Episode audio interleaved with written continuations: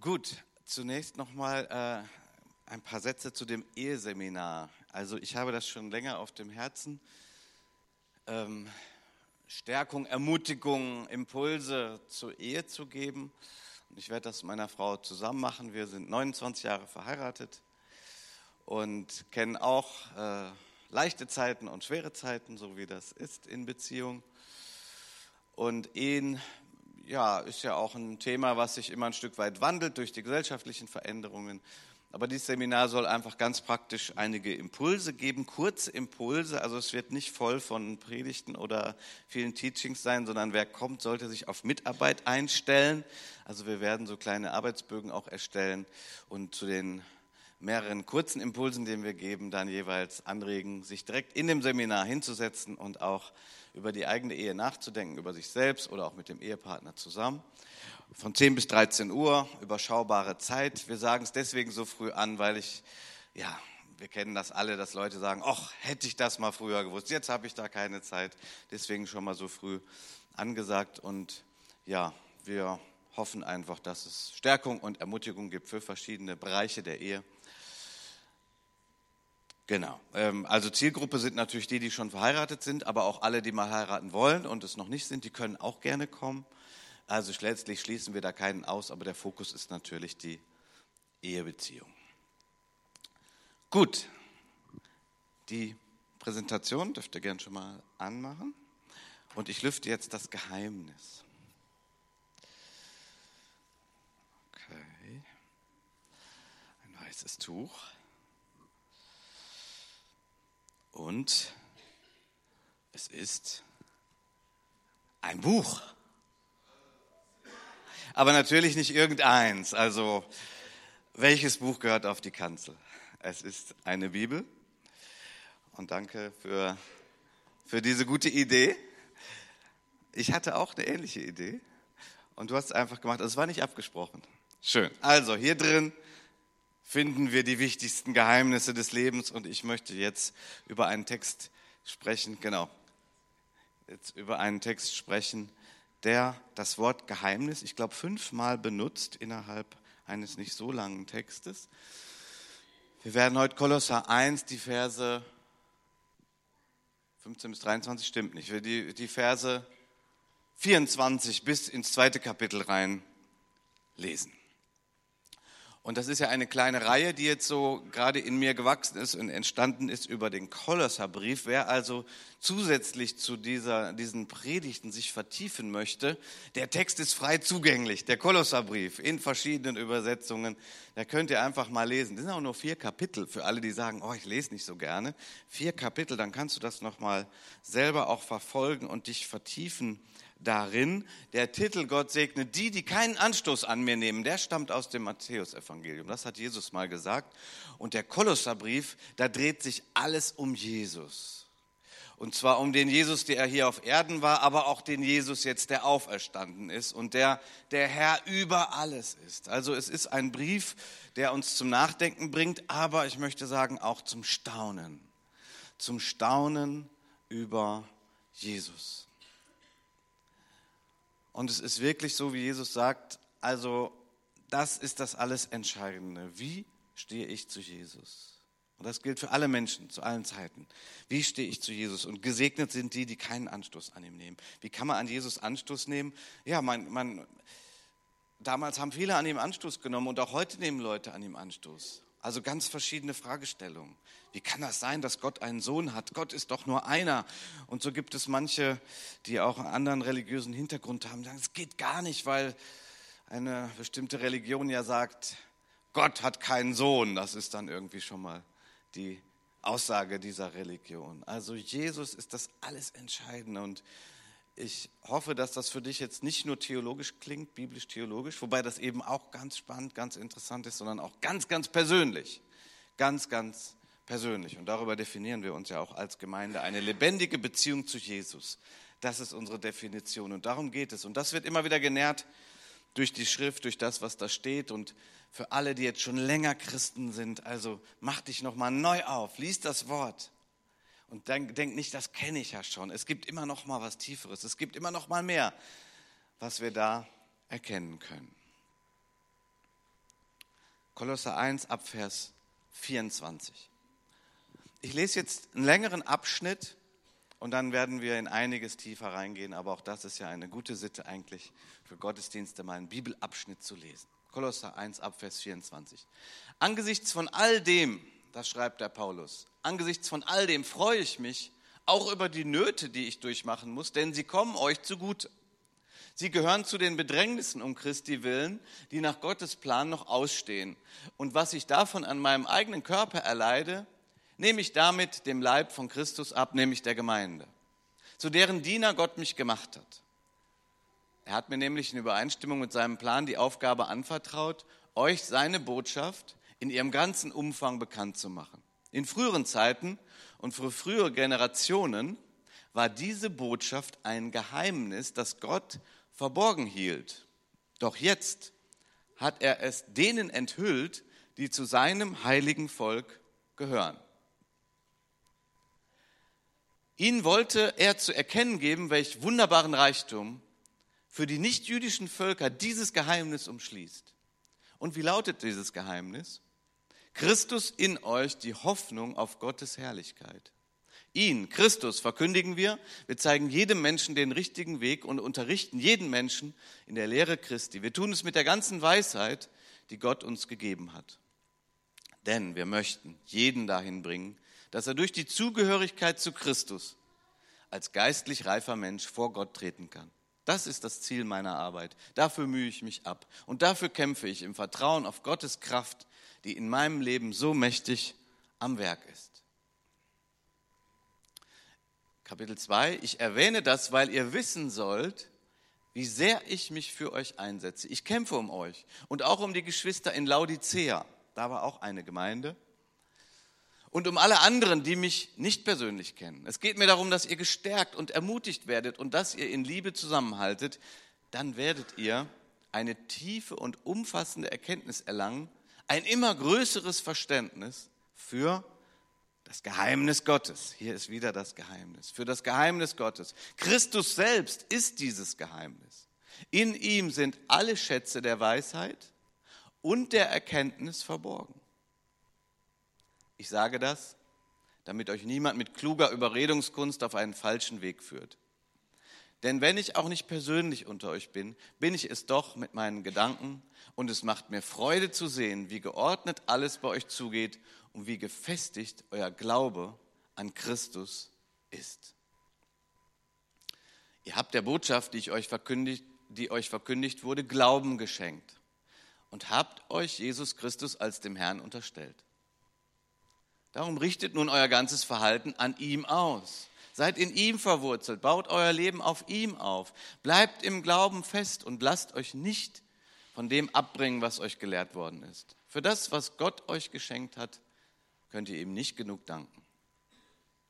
Nehmt euch vor denen in Acht, die euch mit einer leeren, trügerischen Philosophie einfangen wollen, mit Anschauungen rein menschlichen Ursprungs, bei denen sich alles um die Prinzipien dreht, die in dieser Welt herrschen und nicht um Christus. Dabei ist doch Christus, in dem die ganze Fülle von Gottes Wesen in leiblicher Gestalt wohnt.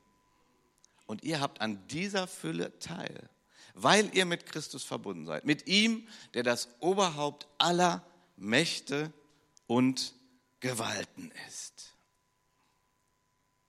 Wow. Christus.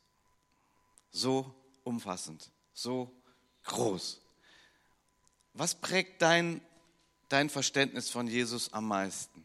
Kannst mal so kurz drüber nachdenken. Was, was prägt dein Verständnis von Jesus am meisten? Ich, ich vermute mal so, es gibt die, die, die sagen, ja, so Jesus in den Evangelien, Jesus, als er hier auf der Erde war, so wie der mit den Menschen umgegangen ist, so liebevoll und freundlich, aber auch so kraftvoll, sie heilte und befreite. So, das ist, wenn ich an Jesus denke. Und das ist gut so. Seit der Auferstehung und dann in diesen Briefen hier, da wird uns natürlich die ganze Fülle und die Weite dargestellt von dem auferstandenen Christus, der der Herr über alles ist und an dem sich alles entscheiden wird. An Jesus kommt keiner vorbei. Ich habe bewusst nochmal diesen Gedanken, dass er das Haupt aller äh, Gewalten und Mächte ist, nochmal hier mit reingenommen in diesen Bibelabschnitt. Vielleicht Verweis auf meine letzte Predigt, die kann man sich auch nochmal anhören. Weil auch darin haben wir ein, eine gewisse Zuversicht, eine Ruhe, einen Frieden. Es gibt nicht böse Mächte, die irgendwie vielleicht doch stärker sind als Gott oder Jesus. Zwar haben sie noch einen gewissen Raum zu wirken, besonders bei den Menschen, die nicht besser gelehrt sind und Jesus nicht kennen, oder bei den Menschen, die sich in Gefahr bringen, weil sie irgendwas rumspielen mit den bösen Mächten. Aber die Frage, wer der Herr ist und wer der Sieger ist, ist keine Frage mehr. Jesus Christus ist der Herr und in ihm und durch ihn gibt es Freiheit. Er ist der Herr über alle, auch finsteren Mächte in der dunklen, finsteren Welt. Er ist aber auch der Herr über alle Könige, über alle Politiker, über alle Regierenden aller Zeiten. Alle müssen sich vor ihm rechtfertigen für das, was sie tun. Und manchmal denke ich, dass manche der Probleme, die wir haben in unserer Gesellschaft, auch damit zu tun haben, dass wir eine ganze Reihe von Menschen haben, die keine Ehrfurcht haben, keine Gottesfurcht haben, die nicht den Gedanken haben, das, was ich tue, das muss ich eines Tages mal rechtfertigen. Eine Gesellschaft, die davon geprägt ist, wie es zum Beispiel die USA früher war, wie es vielleicht auch Deutschland früher mehr war, wo doch ein gewisses Empfinden ist, okay, am Ende meines Lebens werde ich Rechenschaft geben für das, was ich tue. Wo das da ist, da ist natürlich mehr Gesundheit da muss man eigentlich auch weniger kontrollieren. Da kann man auch mehr vertrauen, wenn man sagt, okay, der Bürgermeister oder die Regierende oder der Pastor oder der Priester, ja, der macht ja nicht alles richtig, das gibt es ja gar nicht. Wir sind ja alles Menschen. Aber doch, ich spüre ihm ab, da ist eine Ehrfurcht vor dem äh, lebendigen und allmächtigen Gott. So, das ist vielfach verloren gegangen. Aber das ist auch möglich, wiederhergestellt zu werden. Und das ist gut, wenn wir selbst so unterwegs sind, dass wir sagen, ich lebe angesichts des Auferstandenen, er ist mein Herr. Schauen wir mal rein. Geheimnis. In früheren Zeiten, für frühere Generationen, war diese Botschaft ein Geheimnis. Also ich, ich würde ja gern jetzt mal so den Paulus hier, komm Paulus, erzähl noch mal, als du das geschrieben hast der hat das, glaube ich, nicht nüchtern hingeschrieben, so einfach so. Der war begeistert davon.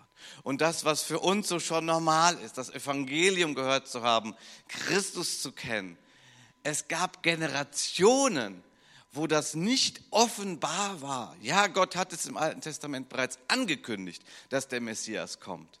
Aber vieles war den Menschen früher nicht klar. Auch sie konnten in einer Beziehung zu Gott leben, in einer Ehrfurcht zu Gott. Gerade die Menschen im alten Bund, das auserwählte Volk Israel, die Juden, ja. Aber es gab Dinge, die waren noch nicht, noch nicht völlig offenbar. Erst als Christus auf diese Erde kam, starb und auferstand und in den Himmel fuhr, da wurde dieses Geheimnis gelüftet und Paulus ist extrem begeistert davon. Er war ja ein Jude, der es noch nicht begriffen hatte und dann einer, der es begreifen durfte, weil der Messias, weil Jesus Christus sich ihm offenbart und er sagte, wow, das waren Generationen, wo das noch nicht klar war, was für ein Geheimnis. Und dieses Geheimnis hat mehrere Facetten. Da möchte ich heute mit euch drüber nachdenken und staunen. Mehrere Facetten. Zum Beispiel, welch wunderbaren Reichtum für die nicht-jüdischen Völker. So, da nochmal zurückzukommen, ist vielleicht nicht so leicht. Und doch ist das Thema auch aktuell. Also eine Facette, ein Teil dieses Geheimnisses ist, dass der Plan Gottes, wie Gott diese Welt zurückerobert hat, in seiner Liebe zurückrettete, war, dass er gesagt hat, ich suche mir einen Menschen, zum Beispiel den Noah. Ich suche mir einen Menschen, zum Beispiel den Abraham. Das war alles Rettungsplan Gottes. Ihm gebe ich eine Offenbarung von mir. Aus Abraham wurde ein Volk. Israel, die Juden ganz großen Sprung über Mose, David und so weiter. Jesus Christus kam auf diese Erde, ein Jude im jüdischen Volk, gesandt zunächst dorthin. Er brachte die Wahrheit, das Evangelium, die Befreiung für die Menschen, besonders die Befreiung von Sünde und Schuld. Und jetzt die große Frage, wie geht das weiter? Gott hat das alles vorher so angekündigt, aber das ist nicht so leicht zu verstehen gewesen für die Leute damals. Paulus ist das beste Beispiel. Dann auf einmal der Heilige Geist wirkt auch an den Menschen, die nicht Israel sind, die nicht Juden sind. Was ist das denn? Das war Gottes Plan, der Wiederherstellungsplan, allmählich. Es entfaltet sich. Und wir sind Nutznießer davon. Wir sind mit hineingenommen worden in diesen Plan. Das kann uns eine gewisse Demut übrigens geben. Also mit uns hat der Rettungsplan nicht angefangen, sondern mit Christus, mit Gottes Plan. Und er hat erwählt und er wollte immer schon, dass durch ihn auch das Licht, die Heilung auf alle Völker kommt. Das war im alten Bund schon so. Aber jetzt durch Christus, als er gekommen ist, ist das große Wunder geschehen, dass aus den Juden, den ursprünglich dem Israel erwählten Volk, die übrigens immer noch erwählt sind von Gott, das hat Gott nicht verworfen, denn er ist gnädig und barmherzig, Gott sei Dank auch für uns, sind wir hinzugekommen, alle, die nicht jüdischer Abstammung sind. Wir sind hinzugekommen durch das Wort, durch Christus, durch das Evangelium. Ein neuer Mensch, sagt der Epheserbrief. Der Leib Christi besteht da aus der Gemeinde von Menschen, die von diesem Ursprung herkommen. Juden, die den Christus, den Messias für sich entdecken und erkennen. Und alle anderen Menschen auf diesem Planeten. Wow, das war ein Geheimnis aber es ist geoffenbart worden, es ist gelüftet worden. Der Paulus hat selber an seinem Leib ganz extrem erlebt. Er ist genau diesen Schritt gegangen. Und ich weiß ja nicht, ob ihr da nochmal mit staunen könnt, aber das ist fantastisch. Es ist eine Gnade, dass wir da mit reinkommen. Es gibt eine Stelle im ersten Petrusbrief, die ich auch liebe, da heißt es, 1. Petrus 1, Vers 10 bis 12, schon die Propheten wollten über diese Rettung mehr wissen, die Propheten im Alten Testament und sagten voraus, was Gott euch zugedacht hat. Und der Geist wirkte in ihnen und sie versuchten zu erkennen, auf welche Zeit er sie hinwies, als er ihnen die Leiden von Christus und seine Herrlichkeit bereits damals ankündigte. Es wurde ihnen gesagt, dass sich das nicht zu ihrer Zeit ereignen würde, sondern viele Jahre später in eurer Zeit. Und sogar die Engel sehnen sich danach, etwas davon zu sehen. Boah, ich weiß nicht, welche Vorstellung du von Engeln hast, aber hier haben wir mal eine Aussage in der, in der Schrift. Im Neuen Testament gibt es weitere spannende Aussagen über die Engel, aber es, es gibt etwas, das können wir uns ja kaum vorstellen, aber es gibt Engel, die hatten eine Sehnsucht, was zu erkennen, aber auch ihnen hatte Gott es noch nicht offenbart, sondern jetzt offenbart durch das Wort Gottes, als Christus kam. Ja? Die Engel, man muss sich das so vorstellen, was da die, die versuchten das zu sehen und die konnten das noch nicht sehen. Und dann kam Christus. Wow.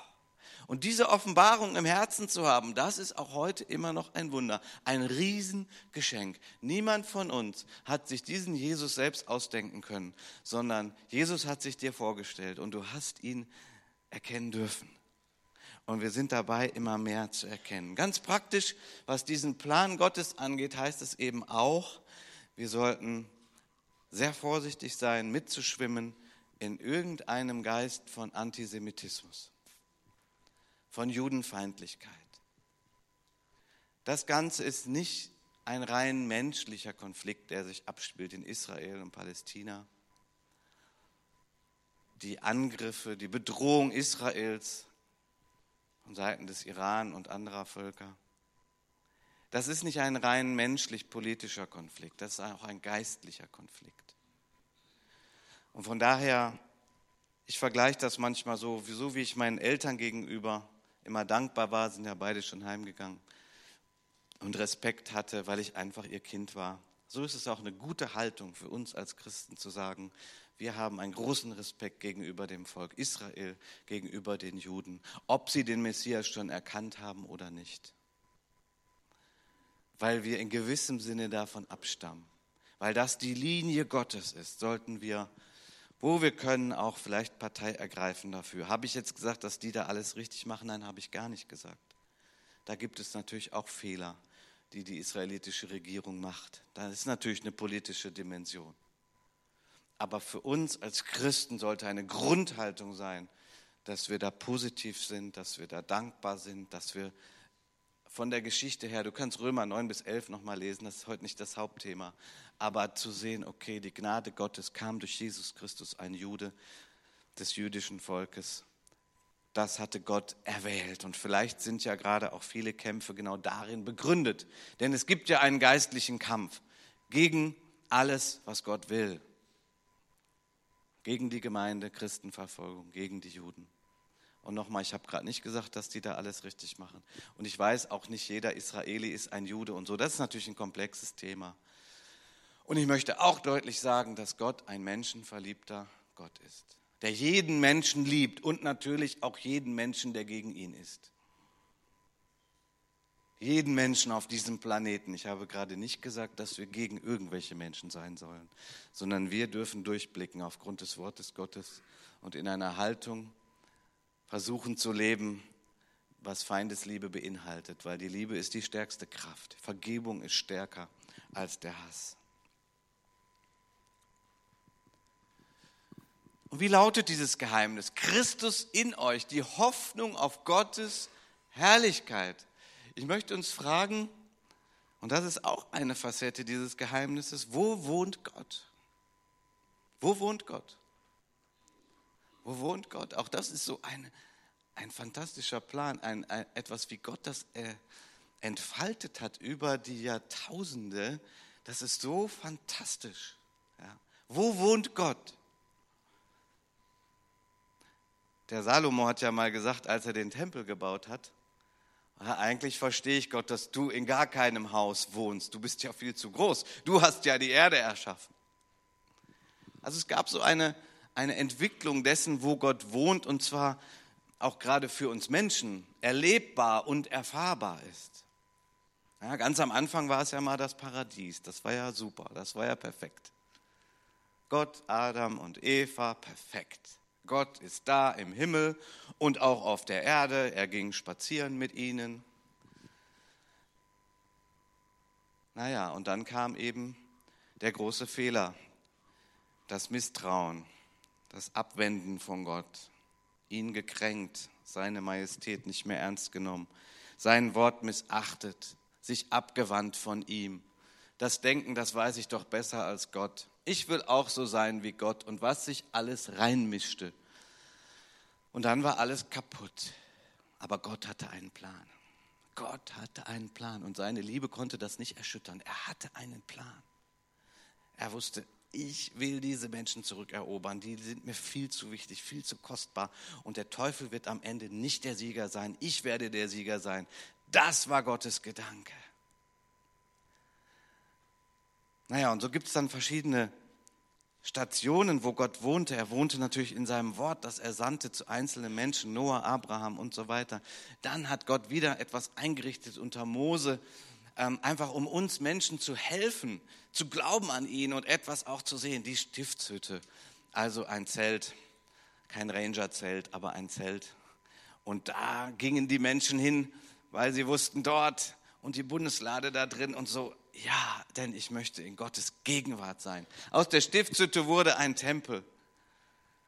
Und bis zu den Zeiten von Jesus gab es den Tempel. Und da gingen die Menschen hin, regelmäßig. Sie wallfahrten zum Tempel. Kommt und lasst uns ziehen, hinauf zum Berge unseres Herrn. Ein Psalm von David. Und die Menschen sind mit Freude dahingegangen, weil sie gesagt haben, ich möchte Gott begegnen, ich möchte in seiner Gegenwart sein. Und es war schön. Und es war auch umkämpft, wie wir wissen. Die Bundeslade manchmal nicht am rechten Ort und so weiter. Es ging immer um die Gegenwart Gottes. Es ging darum, dass Gott sein Volk liebt, seine Menschen liebt, ihnen nahe sein wollte. Und dann war der Tempel kaputt, für immer kaputt. Bis heute haben die Juden ja keinen Tempel. Manche träumen wieder davon, einen neuen dritten Tempel zu haben. Aber im Grunde genommen, wenn wir Christus ernst nehmen, wenn wir dieses Geheimnis entfalten und daran glauben, müssen wir doch feststellen, es gibt nur noch einen Tempel. Und das ist der Leib Christi. Jesus hat gesagt, dieser Tempel wird abgebrochen, aber in drei Tagen wird er wieder aufgebaut. Und die Leute haben gesagt, boah, ja, wieder mal was, wo man echt Anstoß an Jesus nehmen konnte. Damals die Leute, weil sie es nicht fassen konnten, wie, warte mal, den Tempel. Und sie hatten natürlich den Tempel vor Augen, der, ich glaube, über Jahrzehnte gebaut worden war, massiv mit Steinen und gewaltig und groß und beeindruckend. Warte mal, den, den, ab, der wird abgerissen und in drei Tagen wieder aufgebaut. Das geht doch gar nicht, Jesus. Und es war wieder mal so etwas, was Jesus angeboten hat, seine Wahrheit angeboten hat, damit Menschen hineinkommen und hineindringen und es glauben und es verstehen. Und manchmal kommt es erst später. Und so war es dann später zu erkennen, dass der Leib von Jesus der Tempel Gottes ist. Wo ist die, wo wohnt Gott? Nun, als Jesus hier auf Erden war, wohnte Gott in Christus. Das ist es doch. Wer mich sieht, sieht den Vater, hat Jesus gesagt. Wo konnte man Gott finden? Ja, bei Jesus. Das war, als er auf Erden war. Die Fülle Gottes erschien. Wie ist Gott? Ja, liebevoll und barmherzig, heilend und befreiend, dienend und die Wahrheit bringend. Auch bereit zum Kampf und für Konflikte, den Teufel besiegend. All das leben wir im Leben von Jesus und all das geht weiter, seitdem er auferstanden ist. Wo wohnt Gott? Gott wohnt in Christus. Und wo ist Christus? In euch. Wow. Ich weiß nicht, ob ihr mit mir staunen könnt, aber das ist schon. Wow. Wo ist Christus? In seiner Gemeinde. In der Gemeinde mit den ganzen Fehlern und Problemen, mit diesen Menschen, die so unreif sind. Ja, genau dort das hat Gott erwählt. Über schon 2000 Jahre läuft das Ganze so. Paulus wusste genug, was es für Kämpfe und Probleme gab. Aber Gott hat es so erwählt, hat es so gesetzt. Christus, sein Leib, ist die Gemeinde. Dort ist Jesus zu finden. Er lebt zum einen in uns als Gläubigen persönlich. Unser Leib ist der Tempel des Heiligen Geistes. Und wir als Gemeinde, als Gruppe, sind auch der Tempel des Heiligen Geistes. Wo wohnt Gott? Gott wohnt hier. Und in der Baptistengemeinde und bei, in der freien evangelischen Gemeinde. Und überall dort, wo der Name des Herrn angerufen wird, wo man sagt, das ist, was ich glaube. Christus ist mein Herr. Ihm gehört mein Leben. Ihm folge ich von ganzem Herzen. Da wohnt Gott. Ja, das ist schon ein Plan, den Gott sich da ausgedacht hat. Aber so ist es. Gott wohnt in dir sofern du an Christus glaubst. Gott wohnt in dir. Und wo kann man Gott finden? Bei den Christen, die an ihn glauben, die ihn leben, mit allen Auf und Abs und was noch nicht so klappt. Aber das ist es, wo Gott wohnt. Was für ein Geheimnis. Wirklich geheimnisvoll, oder? Es ist ja interessant. Geheimnis gibt es ja auch verschiedene Definitionen. Geheimnis meint in dem Sinne ja nicht, dass Gott sagt, hm, ich habe ein Geheimnis, aber ich sage es keinem. Das gibt es ja auch. Es gibt ja Geheimnisse, die, die soll man ja keinem sagen. Zum Beispiel das Beichtgeheimnis. Also wenn jemand zu einem Pastor geht und dort seine Sünden bekennt und beichtet, dann darf man das nicht sagen als Pastor. Das ist ein Beichtgeheimnis. Da gibt es sogar ein Zeugnisverweigerungsrecht, dass man dann vor, selbst vor Gericht nicht sagt, was es ist. Interessant. Also es gibt Geheimnisse, Staatsgeheimnisse, Postgeheimnis, Bankgeheimnis. Das ist gut so. Also es sind Dinge, die sollte man nicht sagen. Dieses Geheimnis hier von Gott ist, ist ein anderes Geheimnis. Es ist etwas, was Menschen lange nicht verstanden haben und was Gott nach und nach enthüllt hat. Und es ist bis heute so, dass viele Menschen es nicht verstehen. Aber Gott möchte, dass es bekannt wird. Und das geht aber oftmals nicht einfach nur über den Verstand sondern das geht oft darüber, dass Menschen sagen, okay, ich mache mich auf die Suche, ich möchte es entdecken, ich möchte Gott verstehen. Wo ist Gott? Und so entfaltet sich das Geheimnis und es entfaltet sich immer mehr und immer tiefer. Wenn Christus also in uns ist, ein Geheimnis Gottes, wenn wir der Tempel des Heiligen Geistes sind, was heißt das praktisch für uns? Was ist die Herausforderung? Ja, dann lasst uns diesen, diese Beziehung zu Christus hegen und pflegen, dass er in uns wirklich Raum hat. Haltet den Herrn Jesus in euren Herzen heilig. Ist auch eine schöne Bibelstelle. Klingt so ein bisschen, vielleicht ein bisschen alt für manche. Was heißt das? Heilig halten heißt besonders halten. Christus ist besonders in mir. Das ist die wichtigste Beziehung meines Lebens. Aber du hast doch gerade gesagt, du machst ein Eheseminar mit deiner Frau. Ist die denn nicht die wichtigste Person deines Lebens? Ach, lass uns das doch nicht gegeneinander ausspielen. Aber in der Tat ist natürlich Christus die wichtigste Beziehung meines Lebens. Kleiner Nebengedanke, und wie ist das so mit unserem Körper überhaupt? Ich meine, so Körperpflege, gewisse Fitness, gesunde Ernährung. Vielleicht nicht der Kern der ganzen Sache, aber auch nicht unwichtig, oder? Ich meine, das ist immerhin der Tempel Gottes. Es gibt auch vermeidbare Krankheiten. Ist vielleicht auch mit drin, oder? Ist nicht das Allerwichtigste, aber ist auch nicht unwichtig. Ist gut, wenn der Körper fit ist. Nicht durch Drogen kaputt, nicht durch alles Mögliche, womit wir unseren Körper kaputt machen können. Ist ein Tempel des Heiligen Geistes. Und so eine, noch eine Facette. In Christus sind alle Schätze der Weisheit und Erkenntnis verborgen. Ah, verborgen ist wieder Geheimnis, aber Gott möchte, dass man es entdeckt und auspackt und, und lebt. Alle Schätze der Weisheit und der Erkenntnis. Das muss man sich auf der Zunge zergehen lassen. Also nicht zu schnell drüber weglesen. Also es ist immer gut. Bibellesen immer, was heißt denn das? Was heißt das denn? Was bedeutet das? Ich meine jetzt nicht kritisch, sondern in die Tiefen. Alle Schätze der Weisheit und der Erkenntnis. Also was Erkenntnis angeht, da hat es viel damit zu tun, dass gerade ja doch viele Menschen Gott finden wollen. Und zur damaligen Zeit, da gab es auch ganze Bewegungen, die wollten Gott finden über so eine gewisse Erkenntnis, über eine Erleuchtung. Und jede Erkenntnissuche und Erleuchtung, die nicht mit Jesus Christus verbunden ist, wird fehlschlagen und ist vielleicht sogar gefährlich. Und das ist das Thema Esoterik und das ist auch immer noch aktuell. Das ist derselbe Geist, der wabert durch die Jahrhunderte und Jahrtausende auf dieser Erde rum. Man möchte etwas wissen über Gott und über die gewaltigen Dinge des Lebens. Aber in Christus ist die Erkenntnis. Nur in Christus ist die Erkenntnis. So ist das auch gerade eine Warnung, was ich sage. Wenn du irgendwie übernatürliche Erkenntnis haben möchtest oder übernatürliche Heilung haben möchtest, geh immer über Jesus, geh mit Jesus, frage ihn, benutze seinen Namen, nicht irgendwelche Steine oder Reiki oder ja, also dieser, diese Erkenntnissuche vorbei an Christus, die ist nicht neu. Ja, diese, derselbe Spirit, der ist, der ist die ganze Zeit auf dieser Erde unterwegs. Aber Gott möchte uns zu Christus ziehen. Und in Christus ist alle Erkenntnis. Wow, das ist eine steile Aussage. Aber so ist es. So ist es. Versuch's doch mal mit Jesus.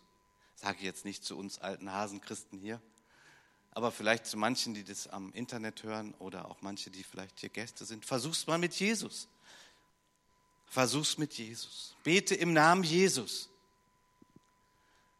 Und vielleicht wirst du Heilung in deinem Körper erleben, Heilung an deiner Seele erleben und Heilung an deinem Geist erleben, weil nur in Christus sind alle Schätze der Erkenntnis. Und alle Schätze der Weisheit. Alle Schätze der Weisheit. Alle Schätze der Weisheit. Ich möchte mal so sagen, als Gott uns Menschen den Auftrag gab, die Erde zu bebauen und zu bewahren, das ist so ein simpler Satz, die Erde bebauen, den Tieren Namen geben und so, was uns da in, auf den ersten Seiten der Bibel gesagt wird, ist eigentlich ein fantastischer Auftrag und ein Auftrag an uns Menschen, diese Welt zu entdecken, zu erforschen und angesichts Gottes und in Ehrfurcht vor Gott das Beste tun, damit es den Menschen gut geht, damit der Sündenfall geheilt wird. Und ich möchte mal den Bogen ganz weit schlagen. Alle Forscher, alle Wissenschaftler, Physiker, Chemiker, alle, die auch heute aktiv sind, entdeckt und erforscht Gottes Geheimnisse, wie er diese Erde gemacht hat, wie er die Zusammenhänge geschafft hat.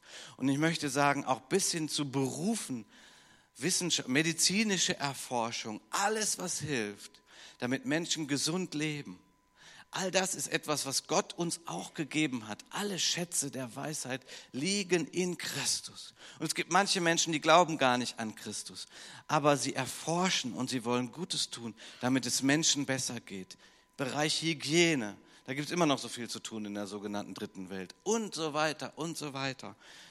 Also wir sind ja gewohnt, dass wir hier so das betonen, die persönliche Beziehung zu Jesus. Und das ist natürlich das Allerwichtigste hier bei uns. Aber ich möchte auch mal sagen, allen, die in Berufen sind, ähm, egal was es ist, Leb doch deinen Beruf in Ehrfurcht vor Gott und sag, ich möchte, dass durch meinen Beruf es Menschen besser geht, dass es fair zugeht, dass es funktioniert. Vielleicht, dass die Eisenbahn gut geht, dass die Leute reisen können und so weiter. In Christus sind alle Schätze der Weisheit und Erkenntnis. Und es gibt eine Menge Menschen, die forschen und, und bringen Dinge heraus und äh, die kennen Christus gar nicht. Und doch ist es gut, wenn sie es für den Menschen tun. Und irgendwann entdecken sie, wow, Gott hat das gemacht, dieses Muster, was ich immer wieder entdecke. Es wird ja gesagt, dass manche Physiker, also die dann so richtig tief forschen, Weltall, Astronomie und, und, oder Biologen bis ins Kleinste, die Zellzusammenhänge oder so. Immer wieder hört man, dass gerade solche Physiker, die zunächst Gott total ausgeblendet haben, sagen, ich bin auf Muster gestoßen, auf Zusammenhänge, auf Dinge. Wie kann denn das funktionieren? Hier ist eine Ordnung dahinter. Das ist doch kein Zufall. Und so kommen gerade solche Menschen in eine Ehrfurcht vor Gott, vor dem Schöpfer, die sagen, also nein, das ist kein Zufall. Und das kann sich nicht einfach so entwickelt haben. Und vielleicht finden sie über diesen Weg auch dann irgendwann zu Christus, ihrem persönlichen Retter. Die Himmel erzählen die Herrlichkeit Gottes. Steht in dem Psalm. Die Himmel erzählen die Herrlichkeit Gottes. So ist das. In Christus sind alle Schätze.